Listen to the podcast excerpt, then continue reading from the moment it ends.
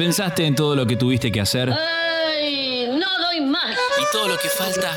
No pienses más porque queda un largo trecho. Ah, Dios mío. Ahora, renovate. Sintoniza FM en tránsito y escucha un programa que va de abajo hacia arriba. Pero siempre, pero siempre, pero siempre, para llegar acá.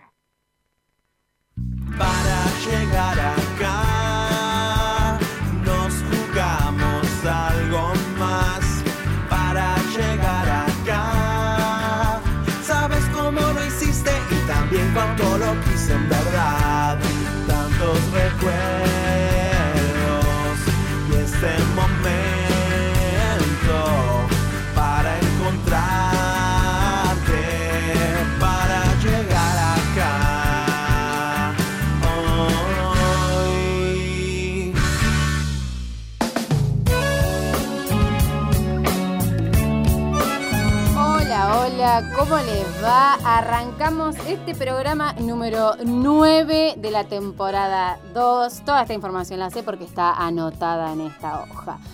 Hoy nos encontramos aquí en el estudio. Señora no.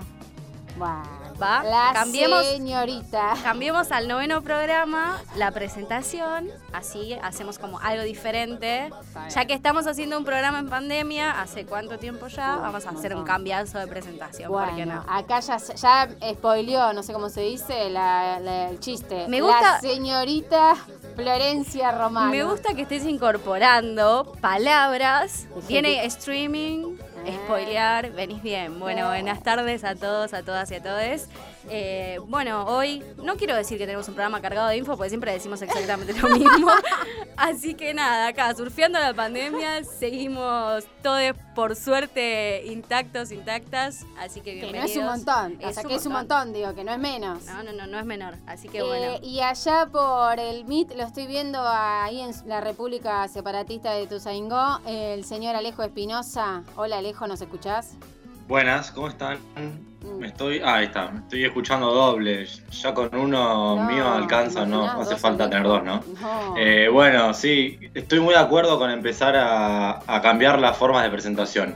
El próximo tiene que ser, lo de República y Tuzaingó puede estar bien un par de veces, pero ya no, porque, No. sobre todo porque ahora estamos eh, debatiendo qué pasa con la ciudad de Buenos Aires, que parece que hace lo que quiere, y bueno, y está como medio... Esa sí que es la ahí. República Separatista de Cava.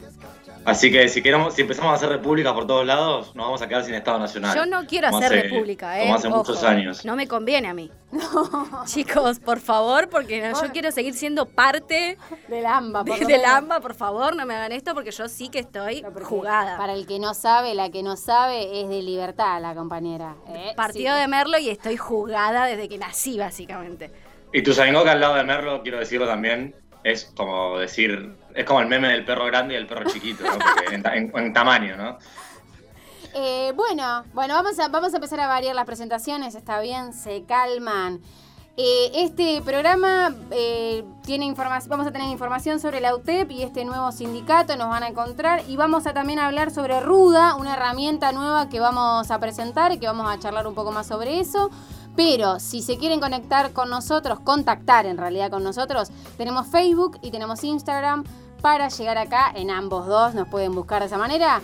Eh, acá les pibis le contestan todo tipo de mensajes, llueven los mensajes chicos y llegan ahí. Pero antes de toda esta información, porque estamos cargados de información, vamos a ir a las noticias. Ahora que llegaste al oeste, necesitas enterarte de todo lo que pasa en tu patria chica. Te lo contamos para llegar acá.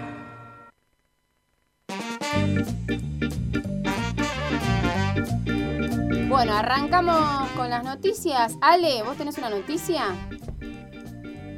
Plano, eh, algo que, bueno, que ocurrió ayer, porque Alberto Fernández le tomó juramento al nuevo ministro de Transporte, Alexis Guerrera, quien asume luego del fallecimiento de, de Mario Meoni.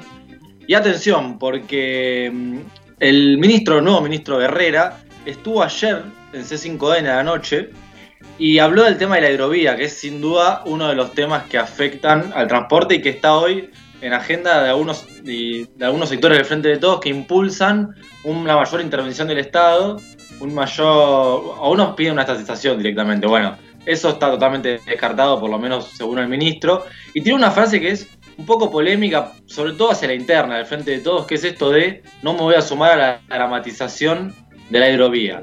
Sin embargo, eh, habló de recuperar el control del Estado.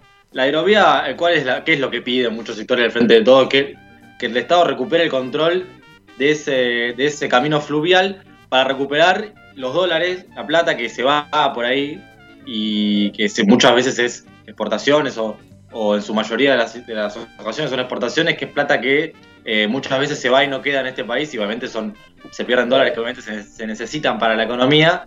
Bueno, me parece que la intención, lo clave acá es más allá de si es estatal o privada, que el Estado regule que el Estado sea quien controle ese, ese camino fluvial, eh, sobre todo recuperando la plata, ¿no? Digo, eh, eh, cobrando los impuestos que tengan que cobrar y haciendo cumplir con, con- con- con eso, ¿no? Digo, recuperando esa plata que es clave para el desarrollo económico argentino. Yo solo quiero decir un detallito ahí sencillito. ¿Cómo- Me sorprende la capacidad que tenemos, porque yo este problema no lo tenía ayer. Y ahora ya digo, puh, la hidrovía y la madre que me parió. Pero las internas del frente de todos están como renovándose cada vez más y me parece que más que renovarse es una cuestión de ponerlas sobre la mesa y poder como decirlas y explayarse también sobre los problemas que hay dentro del Frente de Todos. No nos olvidemos que hace un programa atrás estábamos hablando sobre el ministro Trota, la reta y todo lo que tenía que ver con la educación, que hoy también tuvimos eh, una decisión fundamental de la Corte Suprema sobre esto, pero las internas del Frente de Todos están saliendo para afuera y también tenemos que pensar que eso nos puede llegar a jugar en contra bastante, porque encima ya tenemos a la Corte Suprema de la vereda enfrente como siempre, pero hoy quedó explícito, por ende este es un problema, que es un problema que es de antaño, que se viene a poner sobre la mesa ahora y que aporta un granito más, digamos, a toda la cantidad de internas que tiene el frente de todos. Bueno, eh, hay un resumencito. Pero vos tenés otra noticia un poquito más amena, me parece. Yo tengo otra noticia y como siempre, bueno, el municipio de Moreno, que está a la vanguardia de un montón de cuestiones que tienen que ver con eh, reconocer de a poco los derechos que le han sido vulnerados a los ciudadanos y ciudadanas del municipio, abrieron un registro para artistas callejeros. La iniciativa busca proteger a los trabajadores y trabajadoras del arte en la vía pública.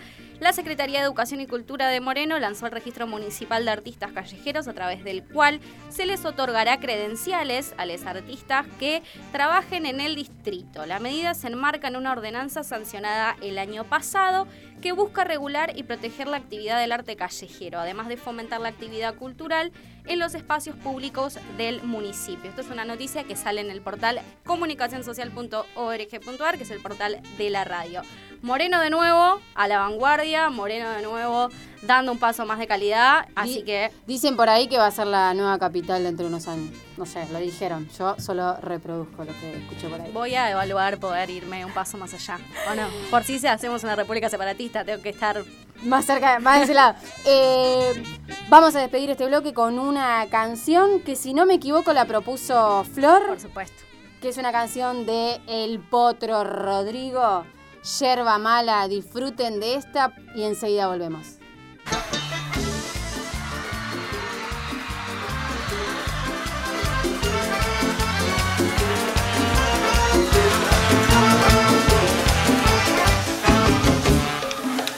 Me dices que soy aburrido, que estoy encerrado en mi dolor, que olvide lo que me ha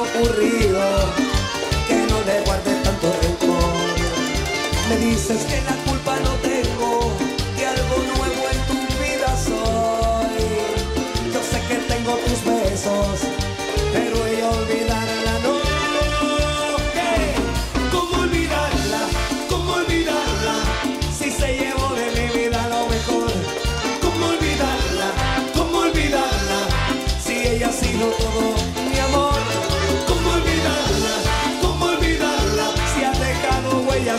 corazón.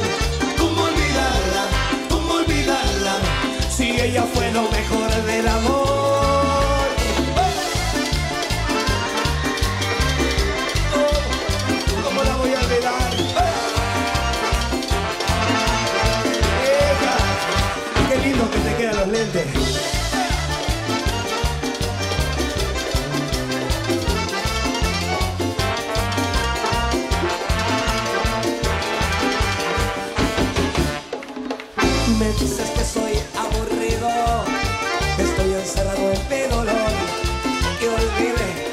Me ha ocurrido, que no le guarde tanto rencor. Me dices que la culpa no tengo, que algo nuevo en tu vida. Yo sé que tengo tus besos,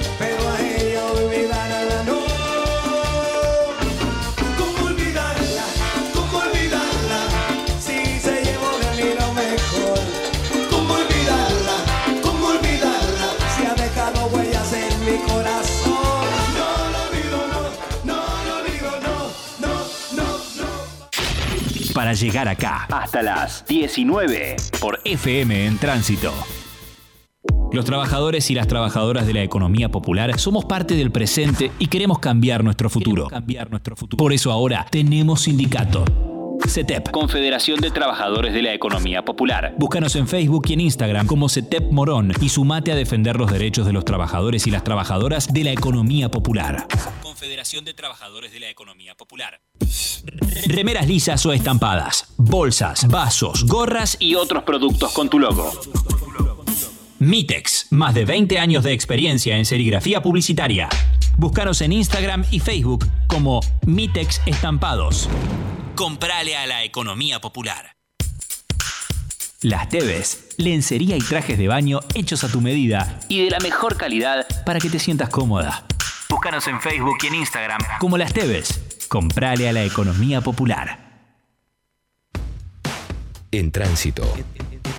939. Los 33 en el refugio.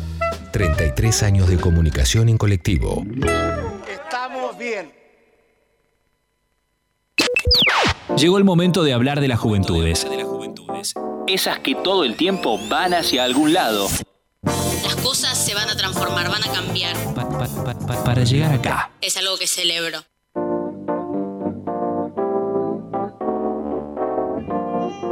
Seguimos acá en este segundo bloque y vamos a darle inicio a la columna de Alejo, que tiene un perro, Alejo. ¿Se Alejo, escucha ¿tenés tu perros? perro?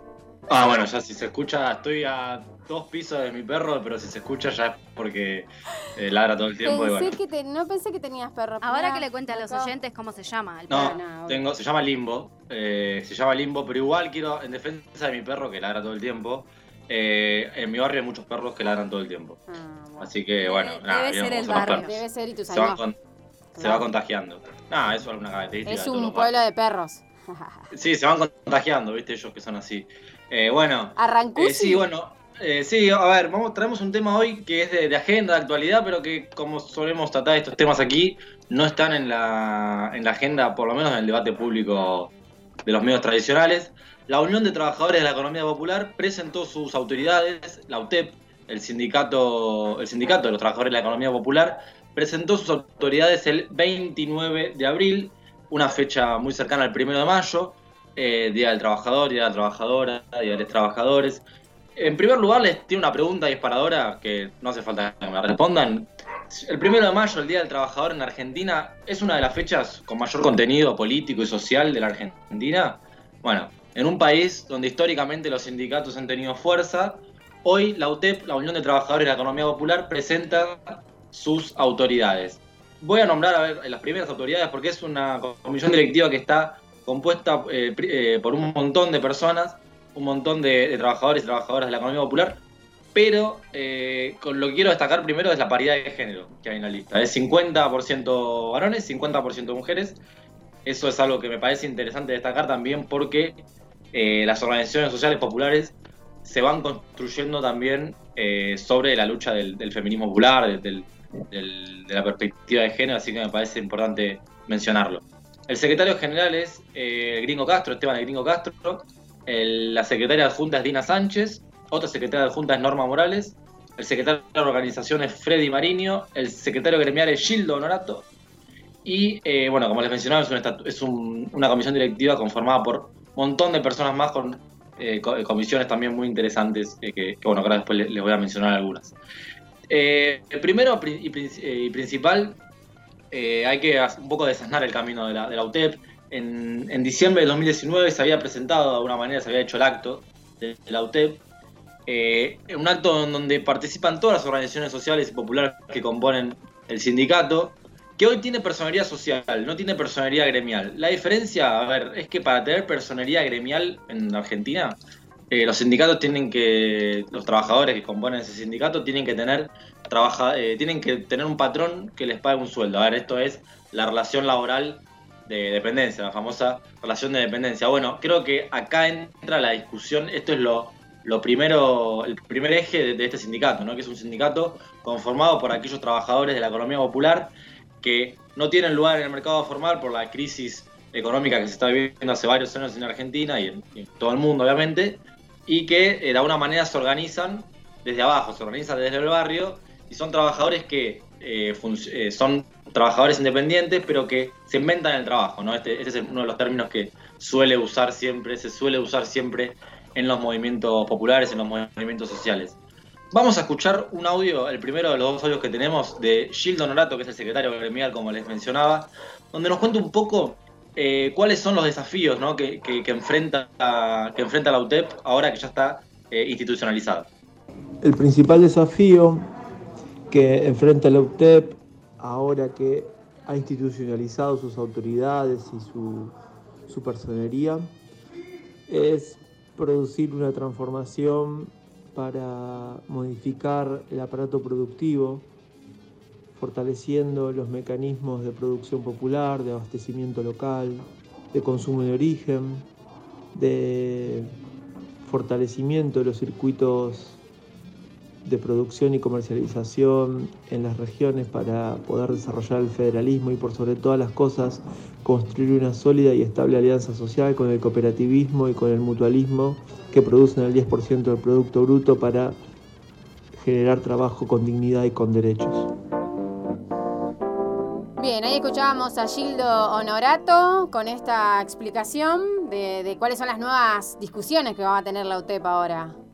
Sí, a mí me parece primero sobre esto eh, mencionar que eh, los movimientos populares, los movimientos sociales vienen creciendo eh, hoy en base a la, exclusión primero económica, en base a la crisis económica, a la cada vez mayor dificultad de conseguir un trabajo formal, en blanco, tradicional, por decirlo de alguna manera, pero que, que, los movimientos populares también vienen a, dar, vienen a tener una agenda en donde siempre se suelen eh, plantear soluciones a, los, a, muchos de los problemas estructurales que, que, tiene Argentina. Y me parece que es importante que se empiece a escuchar esa agenda para cambiar definitivamente muchas de las cuestiones eh, eh, históricas, de, problemas históricos que tiene nuestra, nuestra Argentina.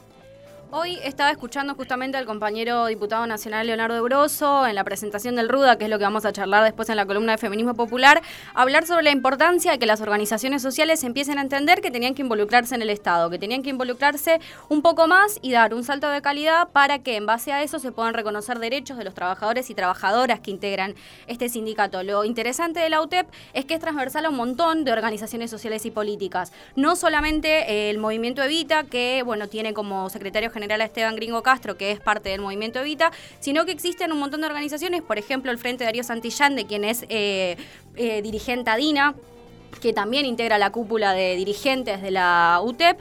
Y también quería destacar que eh, se nombró a una compañera travesti, a Vanessa Cufré, como secretaria de comunicación. Es la primera compañera travesti que está eh, trabajando en un sindicato y que se le reconoce también el trabajo territorial que Vanessa tiene eh, durante hace muchos años dentro de eh, lo que es la CETEP antiguamente y actualmente la UTEP.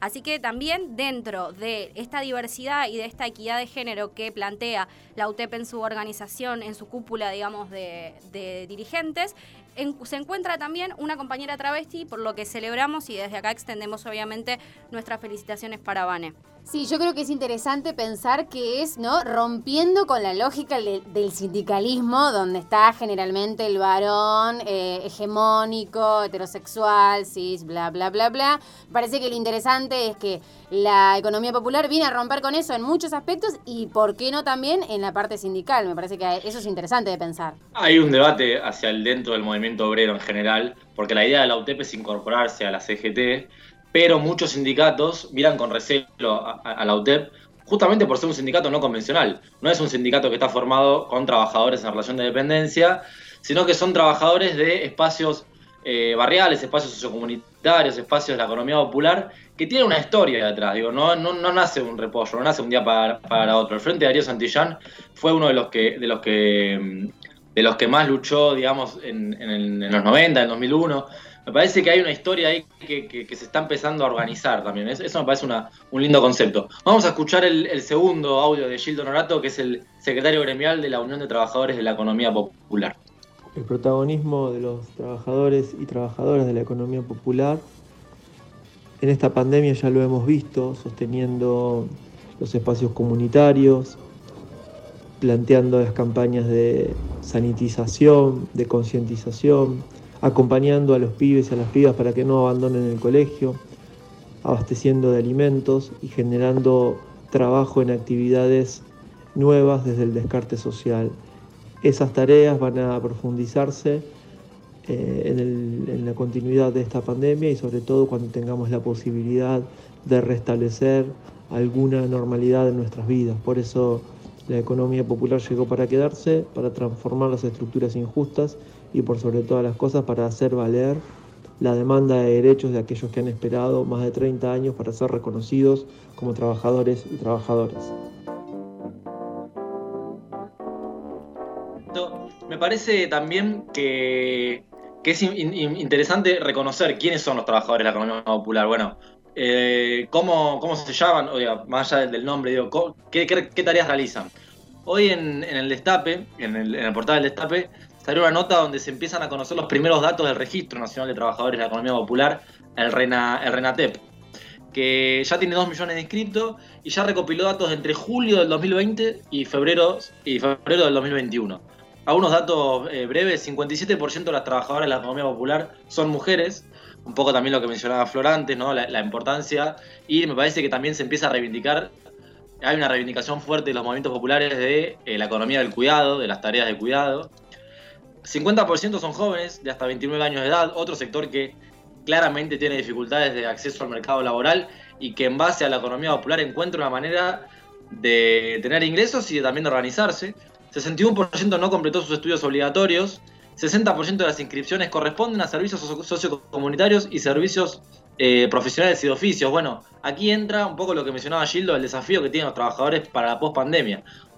Vamos a tener una, una, Argentina más pobre después de la pandemia, eso no hay duda. Bueno, de alguna manera también va a haber más trabajadores de la economía popular intentando revertir o intentando organizarse para revertir eh, esa crisis. Lo que me parece interesante también es que el año pasado, cuando se había abierto el RENATEP, había un montón de fallas en lo que respecta a lo hegemónico, ¿no? Como de qué trabajas, haces esto, esto y esto, como un punteo muy específico. Las opciones para elegir. Las opciones realmente muy específicas. Y dentro del campo de la economía popular, las trabajadoras en particular, mujeres y diversidades, trabajan de un montón de cosas que en ese registro no estaban. Entonces, la discusión después de que el RENATEP se abrió había sido que incorporar a ese registro que englobe todos los trabajos que realizaban las mujeres, incluso con esto que dice Ale de la economía del cuidado. No nos olvidemos que es la primera vez que tenemos un ministerio eh, de desarrollo social, que tiene una dirección de cuidados, que trabaja a nivel nacional y que también busca el reconocimiento, obviamente, de estas trabajadoras. Sí, lo último para, para cerrar ya la columna. eh, ante la emergencia social fueron los trabajadores de la economía popular quienes se organizaron y dieron respuesta eh, al hambre, ¿no? dieron respuesta a las necesidades alimentarias. Y en base a esto muchas organizaciones empezaron a llamarlos trabajadores esenciales, ¿no? este término que aparece en la pandemia. Y con, esta, con este término también apareció la necesidad de la UTEP de llevarle a Alberto Fernández la propuesta de vacunar a muchos de los trabajadores de los merenderos y comedores que asiste alimentariamente eh, a miles, a millones de personas durante, durante, eh, durante- en toda la Argentina. El gobierno planea destinar 70.000 vacunas para que no se interrumpa la entrega de alimentos. O sea, 70.000 vacunas para que evitar los contagios en los comedores y en los merenderos y que no se interrumpa la entrega de alimentos. Como les decía, fue un pedido de la UTEP Alberto Fernández. Me parece que el Estado de a poco, con, muy, eh, con mucha lentitud, quizás con todavía mucha... sin conocer bien qué es la, qué es la economía popular, va tomando algunas demandas y bueno, veremos cómo se inserta este sector clave hoy porque agrupa un montón de trabajadores y trabajadoras de la economía popular, cómo se inserta en la reconstrucción eh, después de la pandemia. Bueno, me parece interesante, hay que seguir viendo esto, vamos a seguir viendo cómo avanza la UTEP y bueno, toda la información que vayamos recabando, está bueno que la vayamos hablando aquí. Nos vamos a cerrar este bloque con una banda que yo no les voy a mentir, no les voy a mentir, yo esta banda no la conozco. Y me van a decir, ah, Bárbara, ¿cómo puede ser? Bueno, bueno, soy grande, chicos. Creo que la última banda que yo escuché Es como uruguaya. No es, una banda, no es una banda nueva, quiero decir. No, no, por eso, la edad, Callejeros. no, no creo que es la última. Es No, una banda, sé, es una banda uruguaya, porque a Ale le gustan las bandas Ay, uruguayas. sí. ¿Por qué no te vas a vivir a Uruguay? Lo que yo quiero saber. No, no. por favor. 11 tiros. Tu postura. Escuchemos esta canción. Va a ser la primera vez que la escucho. ¿Para qué les voy a mentir? Y.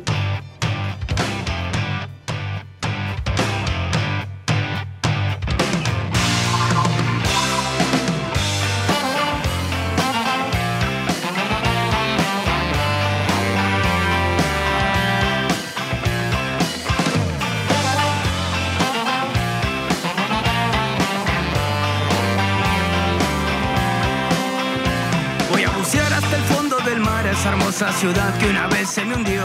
Quiero cruzar esta cruel realidad, quiero cruzar de la mano con vos. Quiero zafar del estado y consumo, el mercado del tiempo sin tener reloj. Quiero saber si me sirve pensar, quiero saber si me sirve ser yo. ¿Y tu postura cuál es?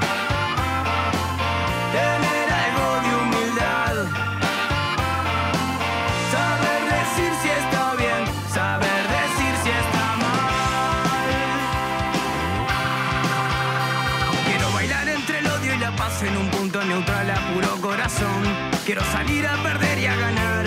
Discutiré con tu Dios y mi Dios. Quiero saber si la culpa es de todos o son unos pocos que siembran terror. Voy a buscarte hasta reventar, hasta que el cielo se nos parta en dos.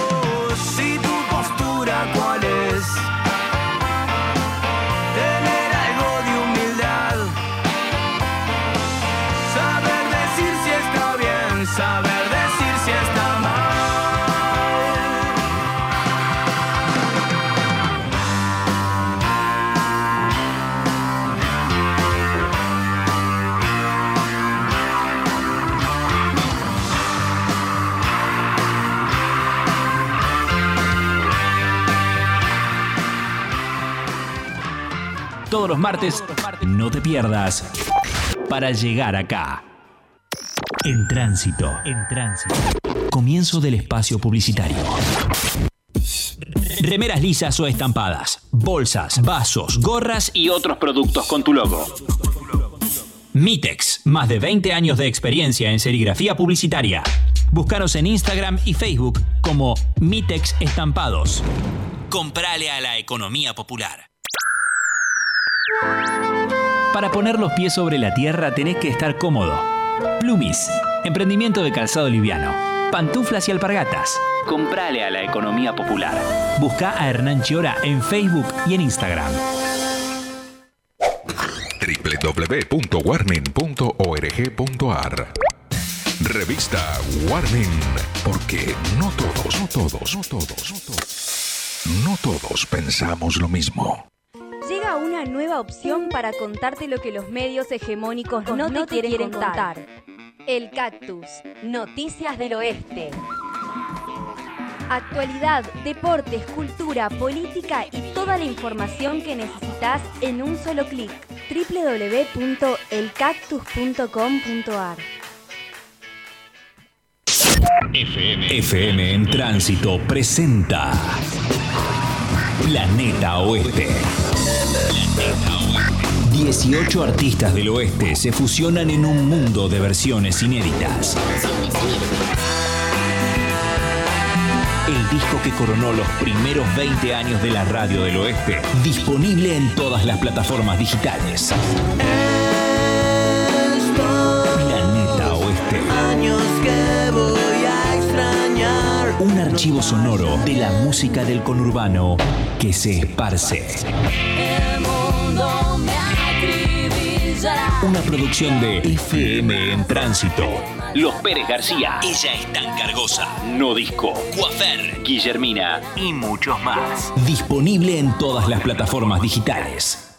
Desde hace 25 años en Castelar, panadería y confitería La Perla. Productos de elaboración propia y exquisitas preparaciones en Martín Irigoyen, esquina Almaforte, Castelar Sur. Pedidos y consultas al 4628 6076.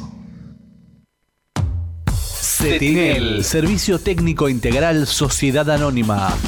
Audio, home theater, radiograbadores, DVD, TV, plasma, LCD, controles remotos, MP3, MP4, cámaras de video, cámaras de fotografía, hornos microondas. Servicio técnico integral autorizado de Sanjo, Electrolux, Aiwa, White Wasting House, Noblex, Admiral, Filco. Ofrecemos reparación con repuestos originales, garantía, venta de productos nuevos, usados. Y ofertas imperdibles. Encontranos en Presidente Perón 679 AEDO. Comunicate al 4658-4090 o por mail aedo.cetinel.com.ar www.cetinel.com.ar Cetinel Servicio Técnico Integral. Fin del espacio publicitario. En tránsito. En tránsito. Van a llevar 4x5, 2x3, van a. Voces que viajan en colectivo. Está muy clara la libertad de expresión. Queremos menos policía y mucha más educación. Que quiere tirar, que quiere reprimir. Nosotros estamos acá arriba con mucho para decir. En tránsito 93.9.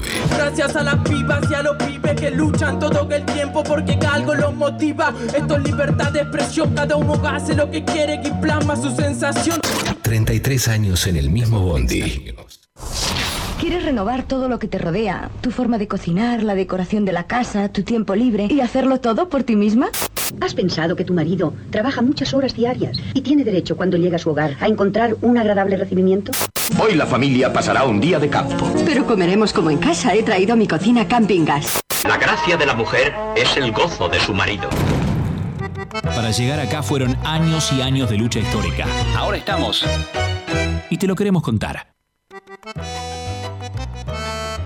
Seguimos acá en este tercer bloque y vamos a darle inicio a la columna de Feminismo Popular. Flora acá tiene mucha información para brindarnos. Siempre tengo mucha información desordenada. Eso está mal y eso está mal porque a Iri le va a agarrar un ataque. Me está haciendo señas de acá.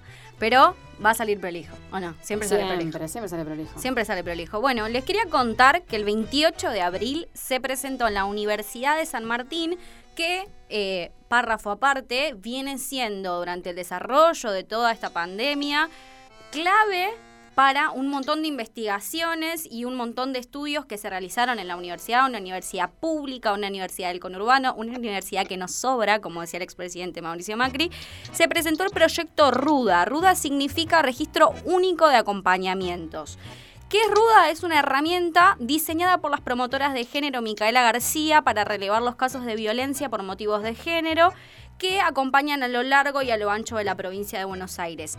Esto viene un poco a complementar lo que decía Alejo sobre la UTEP y la importancia de poder concentrar todos estos acompañamientos que las promotoras Micaela García realizan a lo largo y a lo ancho, en este caso y por ahora de la provincia de Buenos Aires, y poder tener un registro ordenado, un registro sistematizado, para que en base a esto se pueda contribuir con los diferentes ministerios y las mesas interministeriales que trabajan dentro del de, el Ministerio de Géneros y Diversidades de la provincia, la cual es eh, ministra Estela Díaz, para poder idear obviamente políticas concretas de acompañamiento ante situaciones de violencia de género. El registro va a estar a cargo, como les decía, de estas promotoras de cada uno de los municipios y tiene un enfoque territorial que pretende hacer hincapié en las recorridas previas por las instituciones y el tipo de situación que convoca y las características sociodemográficas, obviamente, de las mujeres y disidencias que eh, se encuentren, obviamente, con estas promotoras. La idea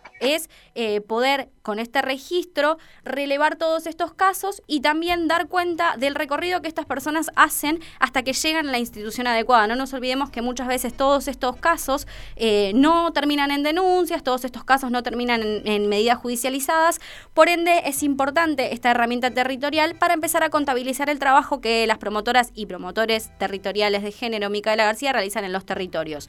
Para poder darle inicio formalmente a la columna, vamos a escuchar un audio de Estela Díaz, que es la ministra de Mujeres, Géneros y Diversidades de la provincia de Buenos Aires, quien obviamente está involucrada en el armado de este proyecto en conjunto con la Universidad de San Martín este acompañamiento social que ustedes están planteando en este caso, sistematizar a partir de herramientas tan importantes como este registro, eh, son acompañamientos centrales en contextos tan difíciles como el que nos toca atravesar.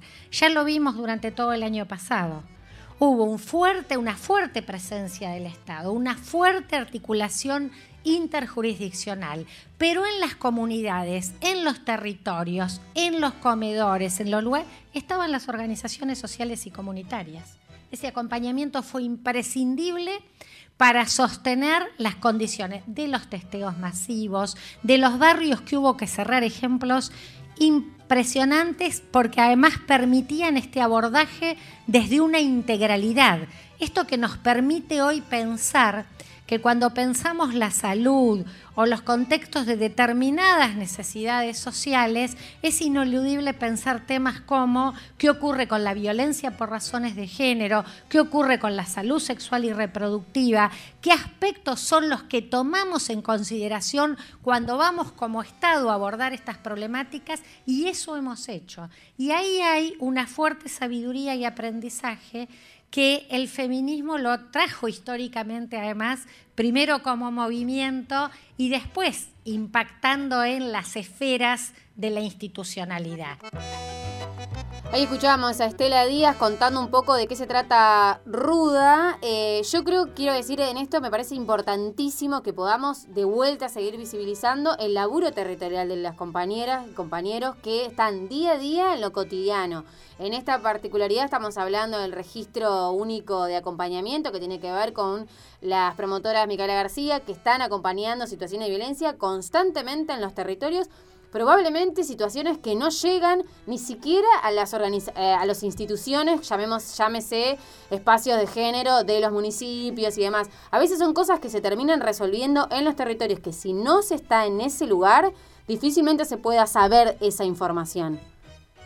Me parece que también, eh, bueno, podemos trazar una línea de continuidad entre las columnas, ¿no? Porque cada vez son temas muy parecidos, pero creo que esto nos lleva también a hablar del rol del Estado frente a las crisis, el, rol del Estado frente a la solución de los problemas cotidianos y, no tan cotidianos.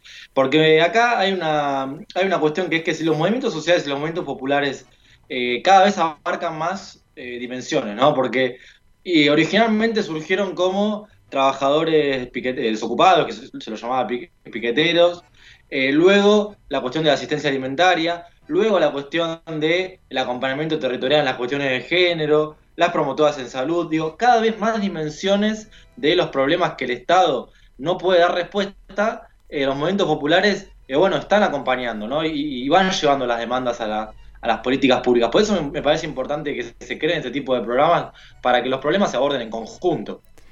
Sí, aparte eh, poner en valor eh, la institucionalización de este tipo de políticas, porque muchas veces eh, yo recuerdo muchas conversaciones con diferentes compañeras como Araceli Ferreira, como Mariel Fernández, que ellas decían que lo que no se registra, lo que no se ve, no se hace. Y la realidad es que las promotoras y promotores territoriales, los promotores de salud, que están hoy en día sosteniendo las postas sanitarias, las compañeras que trabajan en los merenderos y comedores, están haciendo un trabajo invisibilizado todo este tiempo. Por ende, aprovechar que tenemos, después de cuatro años difíciles y totalmente complicados de vulnerabilidad de derechos por todos lados, eh, que fueron los cuatro años que pasamos durante el macrismo, aprovechar ahora un gobierno peronista para junto con la ministra Estela Díaz, junto con la ministra Elizabeth Gómez Alcorta, poder gestionar estas herramientas y lo que decía Carolina Pedelac, que es la responsable provincial de Mujeres Evita y también es eh, concejala por el Frente de Todos en San Martín, es que esta herramienta va a permitir también abrirla a otras organizaciones sociales y a otras organizaciones políticas. No es una herramienta propia que se quede en la interna nuestra, del movimiento Evita y que digamos, bueno, desde ahí trabajamos nosotras con el, la UNSAM y el Ministerio Provincial de Mujeres y Disidencias. No, es una herramienta que está a disposición de todas las organizaciones políticas y sociales que la quieran trabajar porque obviamente, como hablamos siempre, los problemas que tienen que ver con el género son transversales a todos, a todas y a todos. Por ende, quienes quieran tomar esta herramienta se encuentra ordenada, está sistematizada, es mucho más sencillo trasladar ese conocimiento. Y después también lo que me viene a la cabeza es eh, los saberes más académicos, los saberes que tienen que ver con las investigaciones científicas y demás, que, muchas veces en la mayoría de los casos sirven un montón para poder idear políticas, para poder idear proyectos de ley, para poder idear un montón de herramientas, pero le falta esa pata territorial, le falta la, eh, la vivencia y las experiencias que las organizaciones sociales y las compañeras y compañeros tienen en el territorio. Por ende, es sumamente importante que esto se pueda complementar y que estas dos patas en el Estado y en el territorio funcionen de, una, de manera conjunta. Eh, uno de los datos en número, eh, la Dirección Provincial de Casos Críticos del Ministerio de Provincia, hablo, y de alto riesgo, informó que en el mismo periodo entre enero y diciembre del 2020 se abordaron 2.775 casos y se realizaron 500 presentaciones judiciales. Y el 36% de todos estos casos son, eran situaciones de alto riesgo. Por ende, eh, es hora y es momento de que empecemos a contar a las compañeras y compañeros que podemos eh, acompañar y ayudar con esta herramienta y con todos los saberes, tanto de, de la academia como del barrio, eh, y que esto no derive en un problema mucho peor e irreversible como son la cantidad de femicidios que tenemos hasta el día de hoy. Yo pensaba en esto también, no solamente desde la cuestión teórica, sino a mí me parece muy importante poder empezar a revalorizar el laburo territorial de las compañeras y compañeros que se dedican a la- al acompañamiento en frente a situaciones de violencia, porque esas compañeras y compañeros están formados, llevan adelante una capacitación constante, no son, digamos, que no hayan ido a la universidad de cualquiera sea, no importa el nombre, no significa que no estén preparados y preparadas y preparades para llevar adelante ese acompañamiento. Aparte es interesante pensar que también la UNSAM nos abrió las puertas a los movimientos sociales para que también esos conocimientos se inserten en la universidad, o sea, que no sea al revés, porque habitualmente lo que uno se piensa es que es al revés, ¿no? De la universidad al barrio. Y muchas veces lo necesario y lo urgente sucede en el barrio y se aborda en el barrio. Por ende, que la UNSAM haya abierto sus puertas para que se pueda insertar el barrio en la academia es un paso importantísimo y tener el aval del Ministerio Provincial otro paso importantísimo todavía. No, eso justamente quería, quería recalcar, ¿no? El, laburo de las universidades, más allá de la cuestión puramente, eh, digamos, academi- academicista o la- académica en realidad, ¿no? Porque me parece que, digo, las universidades siempre tienen espacios más allá de lo, de lo que son la- las carreras o de, estudiar en una universidad. Y, y que esos espacios estén vinculados a, la cuestión, digamos, las problemáticas diarias que, que sufrimos todos y todas, me parece que, que es clave. La UNSAM además eh, ya había hecho también, eh, hay un, no me puedo acordar bien ahora, pero había hecho también una cuestión con, creo que fue el que desarrolló el suero y que- eh, Sí. bueno, el, el suero equino. Eh, creo que, no sé si se desarrolló en la UNSAM, pero Se bueno. desarrolló en la hay UNSAM. como- sí, bueno, hay va- como varias, digamos, eh, políticas o iniciativas que está tomando esa universidad. Entonces creo que, eh, nada, es muy importante que, que se empiece a tomar la- de, de todas dimensiones las problemáticas, ¿no? La dimensión territorial, la dimensión académica y que el Estado tenga eh, las herramientas desde todos esos sectores, porque eh, las problemáticas, las crisis hoy son multicausales, entonces me parece que es importante abordarlas desde todos lados. El Estado pudo también eh, hacer que una universidad, que los que somos y las que somos del conurbano sabemos la complejidad, como la Universidad de La Matanza, que se abra a una diplomatura de cuidados, por ejemplo, de cuidados de, políticas sociocomunitarias e infancias, que es parte de la Dirección de Cuidados del Ministerio de Desarrollo Social de la Nación. La Universidad de La Matanza no había incorporado casi nunca, me animo a decir nunca, una política que tenga que ver con las organizaciones sociales, porque tratan como de despolitizar lo más que puedan a la universidad. En cambio, la UNSAM por ahí tiene un poco más de sentido crítico y son un poco más innovadores y más abiertos a las organizaciones, a las problemáticas de género y demás. Pero la Universidad de La Matanza hoy en día abrió sus puertas al Ministerio de Desarrollo Social, que no es poco, para poder dar estas diplomaturas para quienes se quieran inscribir por, eh, a, las diplomaturas de, de cuidados. Por ende, sumamente interesante. Después, obviamente, el camino que queda por recorrer con el RUDA, que es el inicio de todo esto, y que ni siquiera es el inicio, porque la realidad es que, eh, como decía la ministra en el audio que escuchábamos, los feminismos vienen trabajando sobre esta problemática hace mucho tiempo y hoy es el momento de que lo podamos poner eh, en un ministerio provincial con miras a extenderlo a toda la nación y que este registro sea una herramienta clave en el momento de generar políticas, de generar proyectos de ley, de sancionar leyes en el Congreso. Importante, porque muchas veces miran para el costado y siempre es lo mismo, predomina la academia y los barrios quedan del lado afuera. Tenemos que pelear para que esto sea al revés. Sí, pensaba en eso, como poder ir ver la problemática real de los barrios y que estas cuestiones más teóricas y las universidades y demás empiecen a involucrarse realmente en esta situación. Después el reconocimiento, obviamente, de las promotoras y promotores territoriales de género. En Moreno, por ejemplo, están reconocidas formalmente y es una política pública municipal que obviamente es importante que se replique en otras jurisdicciones. Existen un montón igual de proyectos de ordenanza que buscan el reconocimiento formal de las promotoras y promotores territoriales de género, porque muchas veces, me animo a decir casi todas las veces a partir de ahora y esperemos que, que eso se revierta desde el RUDA y desde todas las herramientas que las compañeras eh, están ideando en los barrios, trabajan de manera voluntaria siendo parte de diferentes organizaciones sociales, de diferentes partidos políticos, pero voluntariamente. Entonces es hora también de poner en, sobre la mesa el reconocimiento económico, porque es un trabajo, porque lleva tiempo, porque son muchos meses y años de formación. Por ende, Moreno tomó, digamos, la posta de reconocerlas y reconocerles formalmente. Esperemos que se replique eh, por lo menos en todo el territorio bonaerense y después ir replicando la herramienta a lo largo y a lo ancho de la Argentina. Excelente, ruda corazón, moreno corazón y me parece que compite San Martín, me parece, ¿no? San También. Martín va ahí con Compite para ser la innovar. capital de la provincia de Buenos Aires. Innovar. Me voy a alejar. Eh, vamos a una pausa y enseguida volvemos. Encontranos en Facebook y en Instagram. Para llegar acá. Para poner los pies sobre la tierra tenés que estar cómodo. Plumis, emprendimiento de calzado liviano. Pantuflas y alpargatas. Comprale a la economía popular. Busca a Hernán Chiora en Facebook y en Instagram. Los trabajadores y las trabajadoras de la economía popular somos parte del presente y queremos cambiar nuestro futuro. Por eso ahora tenemos sindicato. CETEP, Confederación de Trabajadores de la Economía Popular. Búscanos en Facebook y en Instagram como CETEP Morón y sumate a defender los derechos de los trabajadores y las trabajadoras de la economía popular. Confederación de Trabajadores de la Economía Popular. Las Teves, lencería y trajes de baño hechos a tu medida y de la mejor calidad para que te sientas cómoda. Búscanos en Facebook y en Instagram como Las Teves. Comprale a la economía popular. En tránsito.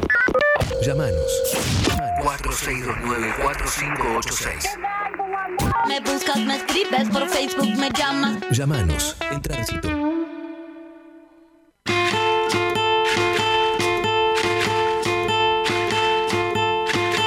Bueno, seguimos acá, vamos a cerrar este programa. Eh, Ale, me dijeron que hay una consigna que tenés que decir, ¿puede ser? Una consigna polémica, picante por el Día del Trabajador, el primero de mayo. Hicimos una encuesta en Instagram, a ver, entre dos sindicalistas, entre dos modelos de sindicalismo histórico de Argentina, eh, entre Tosco, Agustín Tosco y José Ignacio Rucci. Polémica la encuesta, Polémica. ¿bien? Y no puedo Bien creer ahí. que hoy coincidamos, Alejo. Esto es inédito.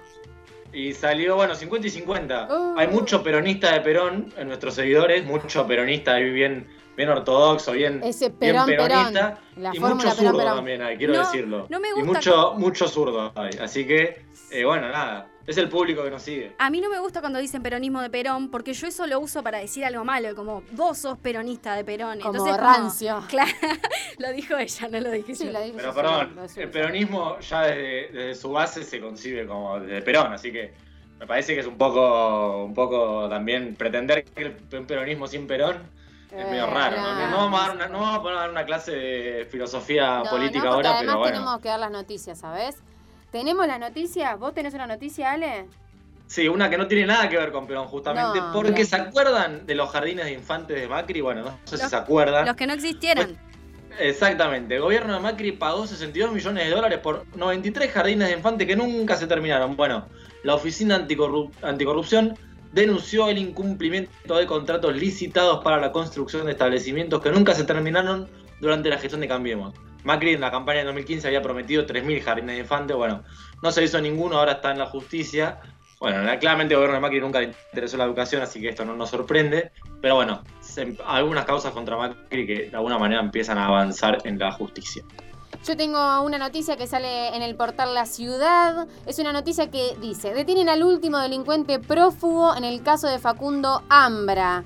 Ayer fue detenido Jorge Paniagua, alias Pichón, sospechoso de ser uno de los delincuentes que valió en la cabeza al repartidor Facundo Ambra, un joven de 22 años, que en enero pasado fue baleado en la cabeza mientras entregaba un pedido de Rappi.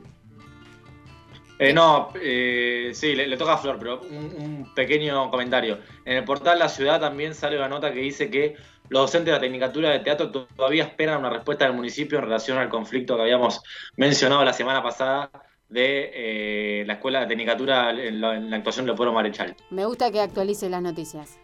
A Iri no le gusta mucho que actualicen las noticias. Tengo una noticia que sale en el portal El Uno Digital. Comenzó el juicio contra el femicida de Emilce Ayala, la joven de 16 años que fue asesinada en Isidro Casanova. Este es un caso del 2019. Interesante pensar eh, en la justicia funcionando para los casos de femicidio de una manera sumamente lenta y para casos que tienen que ver con la política nacional, la política provincial, la política local. Están todos ya presos. Están todos conectados al Zoom en el momento de poder soltar algún, algún tipo de fallo. Bueno, este lunes un joven, 21, de, un joven de 21 años comenzó a ser juzgado como el acusado del femicidio de su exnovia de 16 años, quien en agosto del 2016 fue golpeada y asfixiada en la casa de la abuela del imputado en la localidad de Isidro Casanova. Esperemos, obviamente, la mayor de las condenas para esta persona y, obviamente, la rapidez de la justicia, que es una cosa que ya se viene hablando de antaño, pero para los casos que tienen que ver con, con, la violencia de género y con los crímenes por razones de género, de poder por lo menos acelerarlo un poquito más. Yo creo que, digo, volviendo un poco a lo de Ruda, me parece que tomar el registro, que haya una, que se, que se vea palpable cuál es la problemática real, también nos permite al movimiento femeni, femen, feminista, perdón, eh, poder eh, exigirle al Estado. Bueno, ¿ves todo lo que está pasando? Sí, Porque vos por a veces eso- no ves las noticias, vos no estás en los barrios ahí, pero bueno, mirate todo lo que está pasando. Por a ver eso qué vas a hacer también al el pedido de la reforma judicial feminista que no viene obviamente a solicitar nada muy complejo, que es obviamente una mirada con perspectiva de género de la- del tratamiento que la justicia hace sobre estos casos. Y la lentitud es como una sola de las aristas de toda esta problemática.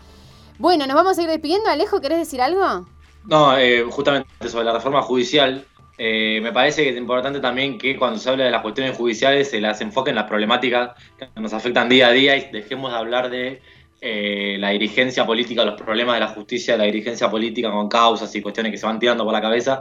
Bueno, hoy justamente Cristina habló justamente de eso en relación al fallo de, de- Clarín, va, que beneficia a Clarín en no aumentar en permitirle aumentar las tarifas de los servicios públicos. Bueno, es algo que nos afecta día a día, así que me parece que también eso es algo, algo para destacar, ¿no? Como la justicia, la de una reforma judicial nos puede cambiar la vida eh, diaria.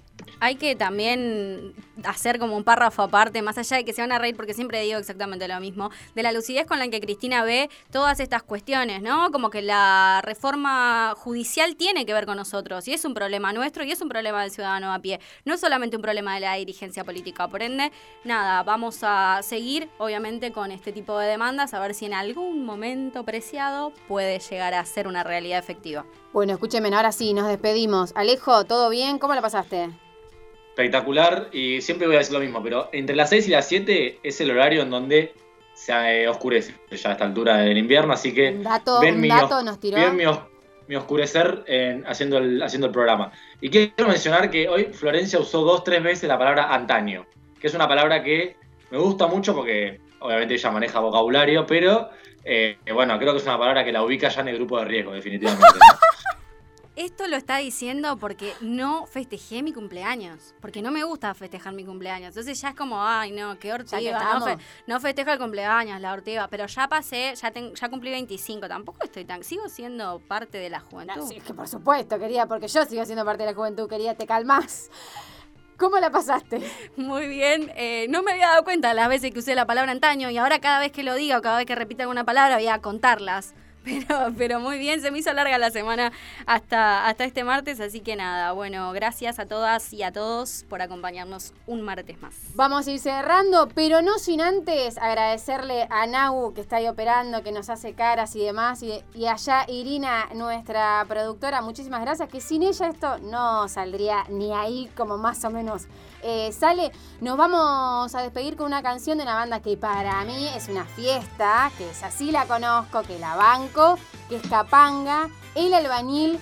Muchas gracias por escucharnos. Nos escuchamos la semana que viene, el martes. Cuídense, usen barbijo. Me duele la caparazón después de tres madrugadas. Me acosté antes de ayer.